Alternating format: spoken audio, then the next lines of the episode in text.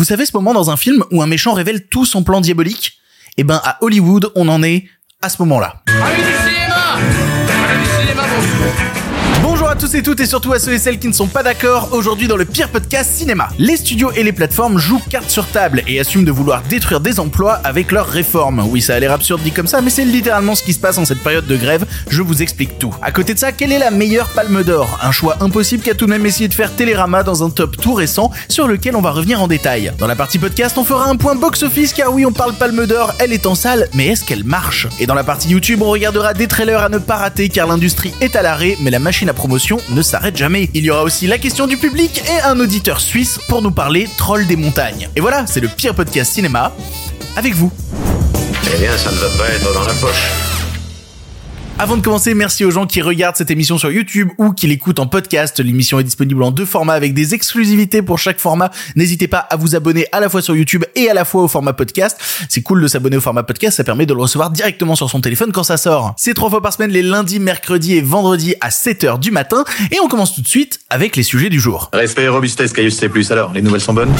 Ah, ils sont pas de la dernière marée, les nouvelles Moi, je veux du féroce actualité.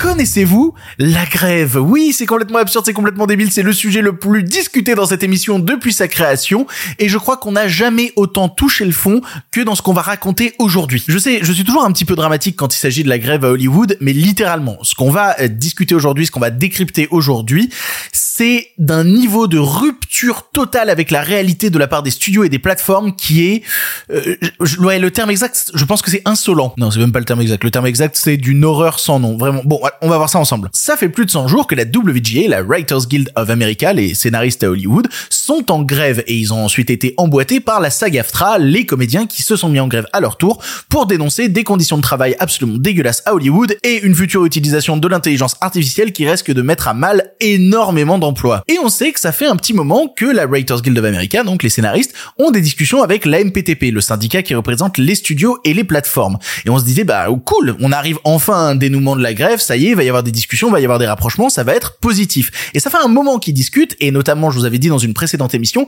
qu'il y a eu une réunion entre scénaristes, studio, plateforme, et qu'on ne savait pas le contenu de cette réunion parce qu'ils voulaient garder ça un peu en discret pour pouvoir faire des négociations un peu plus tranquilles. Et c'est compréhensible qu'ils aient voulu rester discrets sur ces négociations, parce que le but c'est pas que chacun vienne mettre son grain de sel ou vienne essayer de faire du lobbyisme pour ou contre.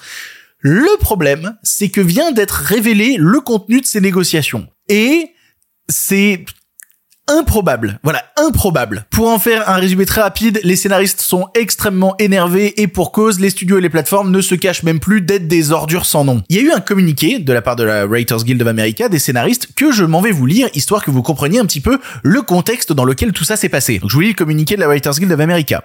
Nous avons reçu une invitation ce lundi à rencontrer Bob Iger, c'est le patron de Disney, Donna Langley, c'est la patronne d'Universal, Ted Sarandos, c'est le patron de Netflix, David Zaslav, c'est le patron de Warner, et Carole Lombardini. Carole Lombardini, c'est celle qui gère les négociations euh, du côté des studios. C'était beaucoup de précisions, mais tout le monde connaît pas forcément ces noms-là. Tout ça pour dire que les scénaristes se sont retrouvés en face des personnes les plus importantes actuellement à Hollywood. Cette invitation était accompagnée d'un message indiquant qu'il était grand temps de mettre fin à cette grève et que les entreprises étaient prêtes à négocier un accord. Nous avons accepté cette invitation et de bonne foi, c'est moi, de bonne foi, nous nous sommes rencontrés ce soir dans l'espoir que les entreprises voulaient sérieusement remettre l'industrie au travail. Et au lieu de cela, en ce 113 au summum, on prend des risques. En ce 113e jour de grève, et ben pendant que la SAG-AFTRA marchait à nos côtés sur les piquets de grève, nous avons été accueillis par un sermon pour dire à quel point leur seule et unique contre-proposition était la bonne. Nous avons expliqué de toutes les manières en quoi leur contre-proposition possédait des limites et des trous qui ne pouvaient pas protéger suffisamment les scénaristes des menaces existentielles qui nous ont poussés à nous mettre en grève à la toute base. Mais ce n'était pas une réunion pour conclure un accord.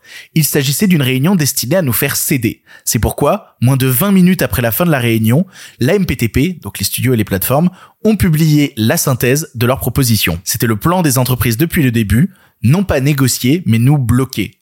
C'est leur seule stratégie, parier que nous nous retournerons les uns contre les autres. Alors, cette réunion dont on ignorait le contenu a jamais été une réunion de négociation, mais une réunion pour mettre la pression aux scénaristes et leur dire voilà notre offre et elle tabasse. Et pour que les studios prouvent à quel point leur offre était stylée, ils ont décidé de la rendre publique, en entier. Quelle idée de gros débile. Parce qu'à la fois, si on prend un peu de recul, cette offre est ridicule, ne répond absolument pas aux demandes de la grève, et je ne vois pas dans quel univers, sur quelle planète les studios sont dit, Ah, c'est un super coup de com ce truc. Je vais vous dire en quoi consiste la contre-offre, mais d'abord, euh, pourquoi est-ce qu'ils ont pensé que c'était un super coup de le révéler publiquement? Ils ont pensé qu'en rendant public leur offre, les membres de la Writers Guild of America, dont les ressources commencent à s'amenuiser, c'est normal, hein, la grève continue, eh bien ils commenceraient à se foutre sur la gueule les uns les autres. Et d'ailleurs, le fait de rendre public euh, leur contre-proposition, bah il semblerait que ce soit illégal, d'après un expert juridique qui a statué que la décision de révéler leur contre-offre pourrait aller à l'encontre des lois régissant les normes de négociation collective.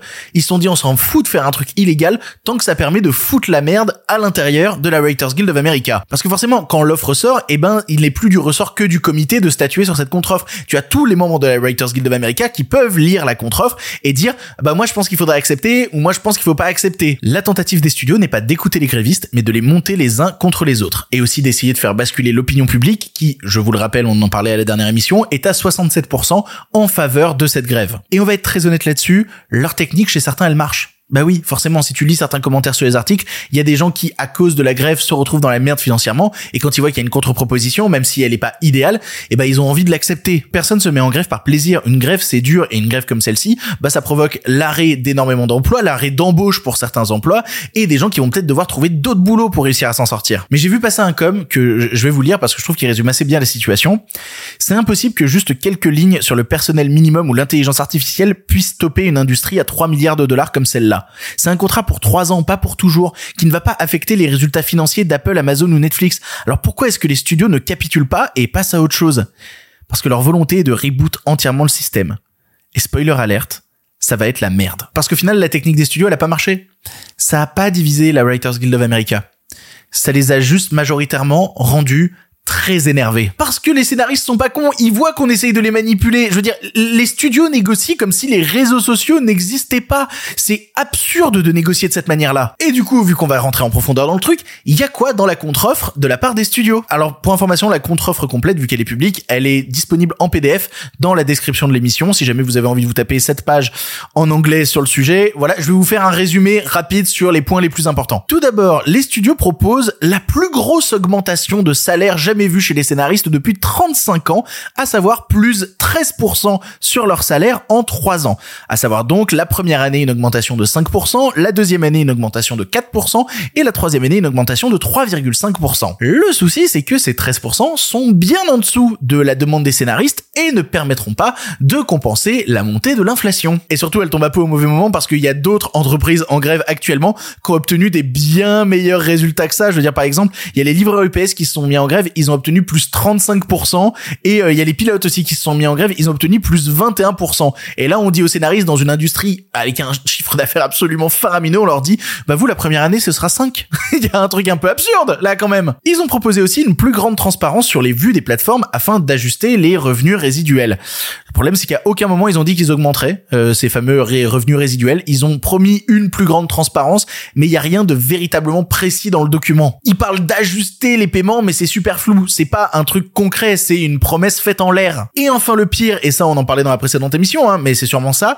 Ils proposent que les scénarios écrits par des intelligences artificielles soient retouchés par de vrais scénaristes. C'est pas une proposition ça, monsieur les studios. C'est une obligation légale. Et vous le savez, si aucun humain touche au scénario, la loi indique que vous ne pouvez pas le copyrighter. Ils essayent de dissimuler un truc dans une offre qui serait particulièrement avantageuse, ce qui est en fait une obligation légale. Tout ce qu'ils cherchent dans cette proposition, c'est de pouvoir tout de même utiliser les intelligences artificielles, ce qui va pousser à faire perdre des emplois aux scénaristes, mais bon, ils auront signé le papier, ils pourront pas se plaindre. Et surtout, ça a été remarqué parce que parmi les trucs que vous avez pas enlevés, vous n'avez pas enlevé votre proposition de fournir aux intelligences artificielles des scénarios déjà existants pour pouvoir la former. Littéralement, ce que les studios sont en train de décrire comme le futur de l'industrie, le futur de notre cinéma, c'est euh, le film de Tarantino il marchait bien là. Bon, on va prendre une intelligence artificielle, on va y foutre l'intégralité des scénarios de Tarantino et puis on va demander à l'IA d'écrire un scénario lui-même. Et puis après, bon, on engagera un scénariste deux jours pour qu'il corrige les fautes d'orthographe, comme ça on n'aura pas à le payer un plein salaire. Je sais, dit comme ça, ça a l'air absurde. On se dit mais c'est pas possible que des vrais gens pensent comme ça. Mais si, ça c'est le futur. Joyeux qu'essayent de nous vendre les studios et les plateformes actuellement en piétinant des années de culture cinématographique et des millions d'emplois. Parce que si la Writers Guild of America accepte de signer cette proposition, bah c'est la fin de leur boulot d'ici 10 ans. Ni plus ni moins. Je sais que ça a l'air très dramatique dit comme ça, mais c'est exactement ce qui est en train de se produire. Et ils ont rendu ça public ils en ont tellement rien à foutre qu'ils ont rendu ces propositions-là publiques en espérant que ça ferait changer l'opinion des gens. À quel moment vous pouvez être déconnecté à ce point de tout sens des réalités. Littéralement, on a Carole Lombardini, donc celle qui est responsable des négociations du côté des studios, qui a dit notre priorité est de mettre fin à la grève afin que les membres estimés de la communauté créative puissent retourner à ce qu'ils font de mieux et mettre fin aux difficultés que connaissent tant de personnes et d'entreprises au service de l'industrie. C'est tellement infantilisant. Si t'avais quelque chose à faire du métier, déjà tu négocierais pas pour les studios, déjà pour commencer, et tu ferais pas cette propale. On l'aime pas, Carole Lombardini. On l'aime pas ici. Et je vous rappelle que s'il y a aucun accord qui est trouvé d'ici le mois prochain, eh ben la saison de production des séries va être terminée et donc la majorité des projets vont être repoussés à 2024, ce qui veut dire que la grève continuera au moins jusque là. Et là, va falloir tenir. Parce que si la SAG-AFTRA a reçu énormément de soutien euh, d'argent, du côté des scénaristes, c'est pas le cas. La majorité des scénaristes sont dans une merde financière absolue actuellement. Comme je disais, beaucoup de gens vont perdre leur emploi à cause de cette grève. Beaucoup de gens vont devoir se reconvertir dans d'autres métiers. C'est terrible. Mais en même temps, actuellement, c'est un non-choix qui s'offre à eux. Parce que soit ils décident de souffrir maintenant pour réussir à espérer un futur plus joyeux, soit ils acceptent une proposition qui est littéralement leur arrêt de mort et qui annonce que leur métier sera quasi disparu d'ici 10 piges. Faut tenir bon. C'est plus facile à dire qu'à faire, mais à tous les scénaristes qui sont en grève actuellement, faut tenir bon. Histoire de parler de sujets un peu plus joyeux parce que oui, c'est vendredi, le vendredi on se pose tranquille et on lit des tops à la con. Et le top idiot du jour nous vient de Télérama qui en plus d'avoir le pire service de désabonnement du monde, je sais pas si vous étiez au courant, j'en ai fait les frais. Télérama, tu peux t'abonner en deux clics mais pour te désabonner, faut envoyer une lettre recommandée quel putain d'enfer en 2023 Et ben en plus de ça, ils ont décidé de faire un classement de toutes les palmes d'or à l'occasion de la sortie ben, de la palme d'or toute récente Anatomie d'une chute dans nos salles. Alors je vais pas citer tous les films parce que eh ben, il y en a 76 et qu'en vrai, on n'a pas vu toutes les palmes d'or. C'est extrêmement rare les gens qui ont vu l'intégralité de tous les films ayant reçu la palme d'or. Donc on va pas pouvoir avoir un avis sur tout, c'est sûr, ce, ce serait un mensonge. Mais il y a quand même certaines décisions dans ce top qui m'interrogent. Notamment le fait qu'ils ont exclu du top la palme d'or spéciale qui avait été remis au livre d'images de Jean-Luc Godard, qui n'est pas un film que je tiens particulièrement dans mon cœur, ce qui rend fou certaines personnes qui ne comprennent pas qu'on puisse avoir un avis personnel sur les choses, mais pour le coup, je trouve ça étonnant qu'elle ne fasse pas partie de l'entièreté du, du truc. Mais allons-y, commençons. Quelle est pour eux déjà la palme qui est 76e, celle qui est la pire palme d'or jamais reçue? Eh bien, c'est le film Mission de Roland Joffé, sorti en 1986, un film britannique avec De Niro, Jeremy Irons, Liam Neeson et la musique d'Ennio Morricone. Je vais pas faire genre je l'ai vu, c'est un film historique qui raconte 150 ans d'histoire des réductions Sorte de république autonome créée par les jésuites et d'abord approuvée par le pouvoir colonial espagnol aux confins du Paraguay, de l'Argentine et du Brésil. Elle est qualifiée par Télérama de purge mystique. C'est pas ce qu'avait pensé le président du jury à l'époque, à savoir Sidney Pollack. Par contre, dans les films que j'ai vus, bah, juste au-dessus, à la 73e place, il y a Sans filtre de Ruben Östlund, un film où j'arrive pas à me décider encore si j'aime bien des choses à l'intérieur ou si je déteste tout simplement ce long métrage. C'est un film qui se veut contre les ultra riches, mais qui en même temps leur tape dans le dos et rigole jamais vraiment contre eux en fait, rigole plutôt avec eux. Je trouve ça quand même un peu cynique, ce qui est souvent dit sur le cinéma de Ruben Östlund. Et si vous vous demandez d'ailleurs où est l'autre Palme d'Or de Ruben Östlund, donc, eh bien, elle est juste au-dessus. Voilà, en 72e, The Square. Ils aiment pas Östlund chez Télérama. On remonte de deux places en 70e place. On est quand même très bas dans le classement.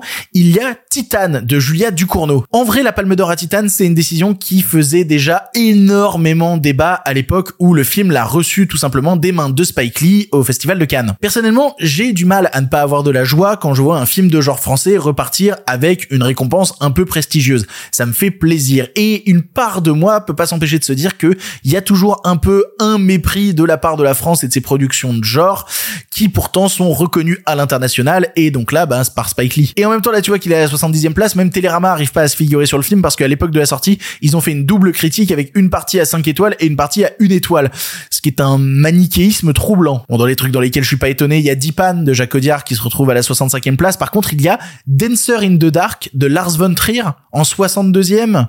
Je suis pas sûr, là, les copains. En plus, il y a une forme de mépris un peu bizarre parce que dans le top, il est catégorisé comme tire-larme pénible. Ce qui m'étonne beaucoup parce qu'à l'époque de la sortie, euh, Télérama avait fait une critique énormément élogieuse du long métrage. Ils avaient dit à l'époque, Lars von Trier balaye les lieux communs qui traînent devant sa porte pour en tirer des poussières d'étoiles, d'une évidence battue et rebattue, le pouvoir de l'imagination sur l'adversité. Il fait une révélation dopante. Étonnant donc de le voir si bas. Dans les films que j'aime bien aussi, qui sont un petit peu sanctionnés par ce top, il y a Un homme et une femme de Claude Lelouch qui se retrouve à la 54e place. C'est assez bas. Je suis pas un fan hardcore du cinéma de Claude Lelouch, mais Un homme et une femme est un film que j'apprécie plutôt. Le voir si bas m'étonne. Le vrai double scandale dans les positions basses, il est 52e et 51e, puisque 51e c'est Conversation secrète de Francis Ford Coppola, et 52e c'est The Tree of Life de Terrence Malick, un film qui divise, on le sait, euh, le cinéma de Terrence Malick divise de toute manière, mais même moi qui peux avoir quelques problèmes avec des longs métrages comme Night of Cups ou comme Song to Song, eh bien Tree of Life c'est quand même, c'est quand même c'est quand même assez exceptionnel, quoi, putain. Je passe vite sur certains, mais en 36e, on retrouve Sailor et Lula de David Lynch. En 32e, on retrouve Sous le soleil de Satan. Ce qui m'étonne beaucoup, c'est de voir en 32e Sous le soleil de Satan et de voir en 25e Anatomie d'une chute. Je trouve que voilà, je veux pas comparer ce qui est incomparable, mais voir Anatomie d'une chute au-dessus du Sous le soleil de Satan m'étonne un petit peu. Après, peut-être qu'on manque de recul encore, parce que classer ce film-là, alors que c'est une sortie toute récente, c'est un petit peu compliqué comparé à certains films qui ont déjà 50 ans d'existence. Après, il y a des évidences de films qui sont bien placés. Je veux dire, Taxi Driver en 14e, La vie d'Adèle en 13e, Pulp Fiction en 12e, Elephant en 11e. C'est que des films que j'aime énormément. Les voir bien placés ne me surprend donc pas particulièrement. Je vais vous donner le top 10 du coup. C'est quoi pour eux le top 10 des meilleures palmes? En 10e, c'est Paris, Texas. En 9e, c'est La leçon de piano de Jeanne Campion. Ça, je l'ai vu. C'est formidable, la leçon de piano. En 8e, c'est Le goût de la cerise de Kiarostami. J'ai du mal avec euh, son cinéma et j'ai du mal avec Le goût de la cerise. En 7e, c'est Les parapluies de Cherbourg. En 6e, c'est Winter Sleep. En 5e, c'est que le spectacle commence de Bob Fosse très heureux de voir du Bob Fosse aussi haut dans le top de Télérama. En quatrième, c'est Parasite de Bong Joon-ho. Je ne vois pas comment je ne pourrais pas être heureux face à cette décision. En troisième, c'est Apocalypse Now. En deuxième, c'est Rosetta des frères Dardenne. J'ai beaucoup de mal avec le cinéma des frères Dardenne. Et en premier, c'est Le Guépard de Visconti. Bon, c'est rigolo de regarder ces tops-là, mais rappelle que ça vaut jamais grand-chose en vérité. Les goûts cinématographiques comme les tops changent en permanence. Moi-même, je me suis essayé à ça il y a maintenant trois ans en faisant un top 100 de mes films préférés. Et quand je le regarde aujourd'hui, ben, je le trouve complètement absurde. Il y a des choses qui vont vraiment pas. Faudrait que je sorte un nouveau top 100. Peut-être je vais faire ça la semaine prochaine. L'avis critique et même le consensus critique évolue avec le temps. Il est pas rare de voir un film adulé devenir détesté quelques années après ou inversement. Et si jamais vous voulez voir le top en intégralité, je l'ai mis dans la description de cette émission. Au moins ce genre de liste de films peut donner envie d'en découvrir certains. C'est mon cas en lisant le truc, je dis putain celui-là je l'ai pas vu, je le verrai bien. Si ce genre de top peut au moins servir à la découverte de certains longs métrages, ça fait toujours plaisir.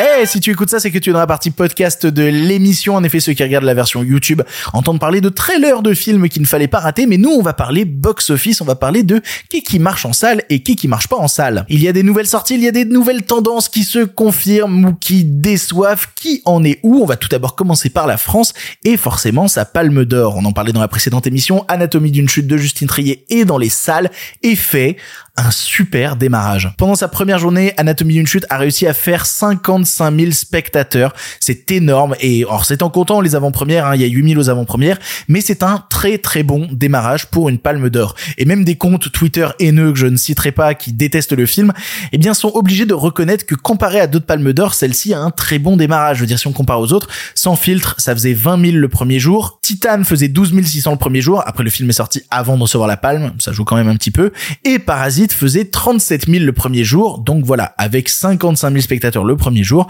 c'est une palme d'or qui est déjà un petit succès. Ce qui me permet d'ailleurs de citer un tweet d'une personne que j'aime beaucoup, à savoir Vincent Maraval, qui a tweeté les chiffres de 14 heures d'anatomie d'une chute que vous ne trouverez pas sur les sites d'extrême droite prouvent une chose au radicalisé Eric Nolot, c'est que les beaufs de droite ont très peu d'impact sur la chose culturelle.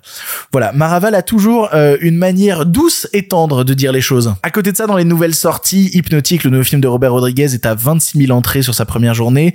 Rétribution, le nouveau film avec Liam Neeson est à 16 000 entrées.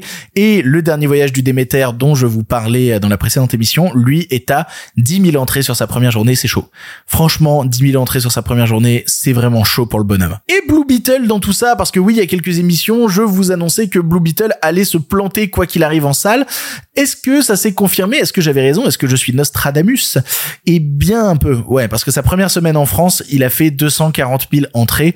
Pour vous donner une petite idée, c'est le plus mauvais démarrage de l'univers DC au cinéma. Quand je dis univers DC, je parle des DC euh, récents, du DC Universe. Je parle pas euh, des adaptations DC qu'il pouvait y avoir dans les années 90. Non, je parle dans les adaptations récentes, c'est le plus mauvais. Et pour le coup, c'est la même chose aux États-Unis. Hein, si on veut regarder les tendances globales, à la fin de son week-end d'ouverture, Blue Beetle en était à 25 millions de dollars, ce qui est ridiculement peu. C'est-à-dire si on met tout le monde bout à bout, en première semaine, Blue Beetle a rentré 40 millions de dollars. 40 millions de dollars en une semaine sur l'intégralité du globe. Pour vous donner une petite idée, pour être rentable, il faudrait qu'il atteigne les 400 millions. Il en est à 40 à la fin de sa première semaine. Ça n'arrivera pas. Le film est déjà un immense échec commercial. Alors on peut le justifier par plein de choses. Hein. Il faut dire que la date de sortie est un peu pourrie. C'est vrai que sortir un film mi-août, c'est compliqué pour le cinéma. Mais euh, le plus beau, je pense, c'est Warner qui a tenté de justifier le fait que le film ait eu du mal à marcher en salle par le fait que il y a actuellement euh, dans l'ouest des États-Unis et au Mexique euh, une tempête tropicale qui s'appelle Hilary. Et voilà, ils ont dit que c'est à cause de cette tempête que le film fait moins d'entrées. Non, c'est dans tous les pays globaux que le film fait moins d'entrées. C'est pas dans ce petit cas isolé et invoquer la météo peut peut-être jouer sur 10 à 15 000 entrées, mais ne va pas jouer sur beaucoup plus en vérité. Puis surtout, comme je vous dis, voilà, à la fin de son week-end d'ouverture, il en était à 25 millions. Un film comme Barbie, qui est déjà sorti depuis 5 semaines, eh bien, à la fin de, enfin, du week-end d'ouverture de Blue Beetle, dans le même temps imparti, Barbie avait fait 21 millions. Alors que le film est là depuis 5 semaines. C'est absurde. Non, par contre, dans les nouvelles sorties qui ont du mal à trouver leur public, et ça me rend un peu triste, il y a Strays, voilà, le, le film sur les chiens abandonnés avec la voix de Will Ferrell, de Jamie Foxx et tout. Eh bien, ce film-là fait 8 millions à la fin de son week-end d'ouverture ce qui est une plantade. Voilà, c'est une plantade, on peut le dire comme ça. C'est dommage que le film n'arrive pas à trouver son public parce que ça avait l'air d'être une comédie plutôt marrante. Après, pour être tout à fait honnête avec vous, pour aller en salle sur le continent américain, eh bien, je n'ai pas encore vu Strays alors qu'il est dans les salles. C'est vrai que je me suis dirigé plutôt vers le dernier voyage du Déméter moi-même. Est-ce que euh, je fais partie du problème? I, I'm the problem, it's me. Quoi qu'il en soit, tous ces petits chiffres du box-office annoncent trois choses plutôt sympathiques. Tout d'abord le fait que La Palme d'Or va être un succès et ça fait plaisir, ça fera taire les rageux. Ensuite que Blue Beetle va être un échec et ça malheureusement bah on l'avait un peu prédit. Et enfin et je, réfléchissais à une blague sur les chiens abandonnés et je l'ai plus. N'abandonnez pas vos chiens. Si vous abandonnez votre chien vous êtes une énorme merde. Sachez-le. Bref je sais plus comment finir ce point box office ça devient absolument terrible. On rame c'est vendredi dans cette émission. On rame c'est horrible. Euh, on va avancer. Avançons. Les nouvelles n'étaient pas très fraîches, en effet. C'est l'heure de la question du public. Vous le savez, à chaque émission, bah, je fais une story sur Instagram. Suivez-moi sur Instagram où je dis, eh, vous pouvez poser une question, blablabla, et vous le faites. Et du coup, la question du jour, elle est de Matteo Ryu qui dit, salut, tu es au courant de la fragilisation du cinéma en Italie depuis l'arrivée de Mélanie?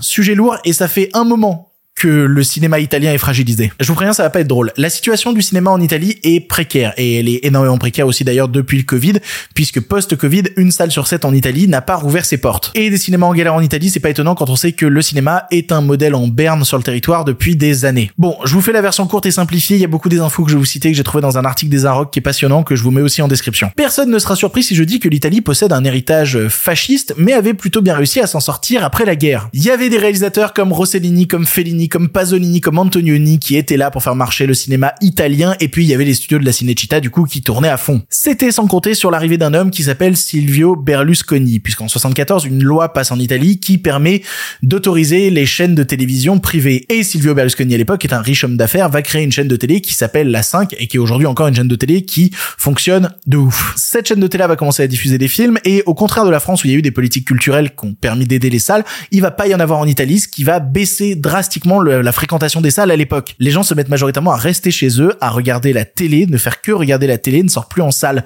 En 5 ans, on perd 50% de fréquentation en Italie et on repère 50% de fréquentation dans les 5, euh, années qui suivent. Et forcément, ça va entraîner un crash dans le milieu de la distribution, de la production et bien qu'il y ait des films euh, sur les chaînes de télé de Berlusconi, et bah à côté de ça, les émissions culturelles sont complètement absentes, elles ont été remplacées par des séries télé complètement médiocres et des émissions politiques très orientées à droite. Forcément, ça s'est pas arrangé ensuite quand Berlusconi est arrivé au pouvoir parce qu'il a renforcé à mort son système néolibéral qui a favorisé la télévision et pas du tout le cinéma. Et c'est le moment d'ailleurs où énormément de cinéastes italiens se sont tournés vers la France pour essayer de financer leurs films, notamment Nanni Moretti qui a eu pas mal d'aide de la part de Canal+. C'est la France qui a permis d'aider une partie du cinéma italien parce que le système de financement du cinéma français est merveilleux et on le répétera jamais assez. C'est pour ça que des gens font des discours pour expliquer que c'est un système important qu'il faut conserver, absolument pas massacrer. C'est un autre débat. Tout ça, c'est du contexte pour vous expliquer que déjà en Italie, il y avait le terreau de la galère. Sauf qu'aujourd'hui, c'est Giorgia Meloni qui est au pouvoir dans un gouvernement d'extrême droite, proche de gens comme Viktor Orban en Hongrie, et elle a déclaré, littéralement déclaré, qu'elle voulait reprendre la culture aux gauchistes. Je sais pas de quel gauchiste elle parle dans la culture, elle parle de ceux qui se font marcher sur la gueule depuis les années 70, depuis l'assassinat de Pasolini en 75. Bref, tout ça, c'est terrible, et il s'est passé deux choses qui font un peu trembler les derniers résistants du cinéma italien. Je vous parlais des chaînes privées tout à l'heure, mais Giorgia Meloni a pris le contrôle de l'audiovisuel public, euh, la RAI, et elle a remplacé les dirigeants qui bossaient à la RAI par des proches des partis nationalistes. Des gens d'ailleurs, si on reprend les noms, qui n'ont aucune expérience dans la télévision et ça c'est une technique de politique assez courante, à savoir mettre ses proches dans l'audiovisuel public afin d'écraser toute forme d'opposition. L'audiovisuel public c'est un levier qui est très souvent utilisé par les politiques pour asseoir une certaine domination et il n'est pas étonnant de retrouver l'audiovisuel public aussi cité dans bah, par exemple la dernière présidentielle du côté de Zemmour et de Marine Le Pen. Dans le même temps ce qu'elle a fait c'est qu'elle a aussi changé les directeurs d'institutions culturelles, notamment le directeur français de l'Opéra de Naples, Stéphane Lissner, qui s'est fait virer pour être remplacé aussi par un proche du gouvernement d'extrême droite. La question du public devient longue parce que c'est une situation très complexe et je peux pas citer toutes les décisions qu'a pris le gouvernement Mélanie, notamment pour écraser les minorités ou pour réduire le droit des parents homosexuels, mais elle a pris une décision aussi qui s'attaque directement au cinéma. Puisque en Scred en plein été, elle a fait passer une réforme sur le Centre national de la cinématographie expérimentale, un lieu qui regroupe à la fois une école de cinéma et les archives de la Cinémathèque nationale. En gros, suite à un décret qui a été passé par euh, la Ligue, le parti d'extrême droite du pays, eh bien les dirigeants de cet endroit ont été renvoyés et tout a été reformé par une partie du gouvernement Meloni. Et tout ça forcément, ça provoque de l'incertitude chez les cinéastes italiens euh, comme euh, Bellocchio, Sorrentino, Guadagnino, qui ont publié une tribune dans la presse dénonçant l'hégémonie totale que le gouvernement d'extrême droite veut imposer au monde de la culture. Et en vrai, c'est paradoxal ce qui est en train de se passer parce que à la base, le Centre national de la cinématographie expérimentale, c'est un truc qui a été formé en 1935 par Mussolini, voilà, euh, et qui ensuite, par la suite, a permis de former énormément de cinéastes, même après la guerre. Il y a notamment Antonioni qui a fréquenté l'école dans les années 40, il y a Bellocchio qui y est passé aussi. Tout ce qu'il faut comprendre là-dedans, c'est que l'extrême droite italienne n'en a jamais rien eu à foutre du cinéma, laissant crever ses salles et obligeant ses créateurs à partir en France ou aux États-Unis pour réussir à créer des œuvres. Et aujourd'hui, forcément, il y a une inquiétude quand on les voit s'intéresser à tout cela seulement pour en faire une arme politique. C'est un peu effrayant ce qui se passe en Italie. Voilà. Pour le cinéma, monsieur Leblanc, pour le grand écran, pas pour la petite lucarne. Il est temps d'un film pour finir. Vous le savez, tous les vendredis, je laisse la parole à un auditeur. Vous pouvez passer dans l'émission. Il vous suffit d'envoyer un audio de 3 minutes environ à l'adresse mail qui s'affiche, le gmail.com et vous pourrez passer dans l'émission et parler de films. Et aujourd'hui, je laisse la place à un compagnon suisse. Puisque je vous ai parlé du voyage du Déméter, il avait envie de parler de son réalisateur et d'un autre film de ce réalisateur-là. Il a d'ailleurs une chaîne YouTube que je vous mettrai dans la description et j'ai été passionné par ce qu'il a raconté sur le film. Du coup, Bonjour Victor et bonjour chers auditeurs et auditrices, c'est un Suisse qui vous parle. Et comme vous le savez, euh, le dernier voyage du Déméter vient de sortir en salle et j'avais très envie de vous parler de son réalisateur André Œuvredal, pour qui j'ai une certaine admiration. Alors je vais vite mettre les choses au clair, j'ai vu aucun de ses films tourner en anglais, y compris son dernier actuellement en salle, tout simplement parce qu'il ne m'intéresse pas. Non, moi, ce qui m'intéresse plutôt, c'est l'œuvre qui a mis André sous le feu des projecteurs. Un film que vous connaissez forcément euh, si vous vous intéressez un tant soit peu au genre du fan footage, Trollhunter. Et non, je ne parle pas de la série DreamWorks développée par Guillermo del Toro, mais bien de Trolljägeren. Désolé pour lynchage de langue. Le film norvégien sorti en 2011. L'histoire, trois étudiants qui décident de réaliser un documentaire sur un braconnier qui est en réalité un chasseur travaillant pour le gouvernement et chargé de surveiller la population de trolls en Norvège. Ouais, rien que ça. Faut le dire, le film en lui-même, il est ultra efficace. Les séquences avec les trolls, elles sont vachement bien exécutées, euh, surtout grâce à des effets spéciaux qui sont franchement pas dégueux, mais aussi la réalisation d'André Œuvredal qui choisit toujours avec justesse quand montrer ses créatures ou quand détourner la caméra pour un maximum d'impact. Mais en plus d'être un excellent film de monstres, Trollhunter, c'est aussi un très bon documentaire qui rit volontiers des théories du complot et des stratagèmes foireux des gouvernements pour cacher la vérité. Mais pour moi, là où le film réussit le mieux, et la raison pour laquelle je tenais tant à en parler, c'est au final la simplicité euh, de certains de ses artifices. Parce qu'il faut le rappeler, on parle d'un long métrage au budget d'à peine plus de 3 millions de dollars, donc il faut se débrouiller pour limiter les plans coûteux. Mais comment fait-on pour suggérer bah, qu'il y ait des trolls euh, partout en Norvège sans qu'on les montre Bah André a la réponse.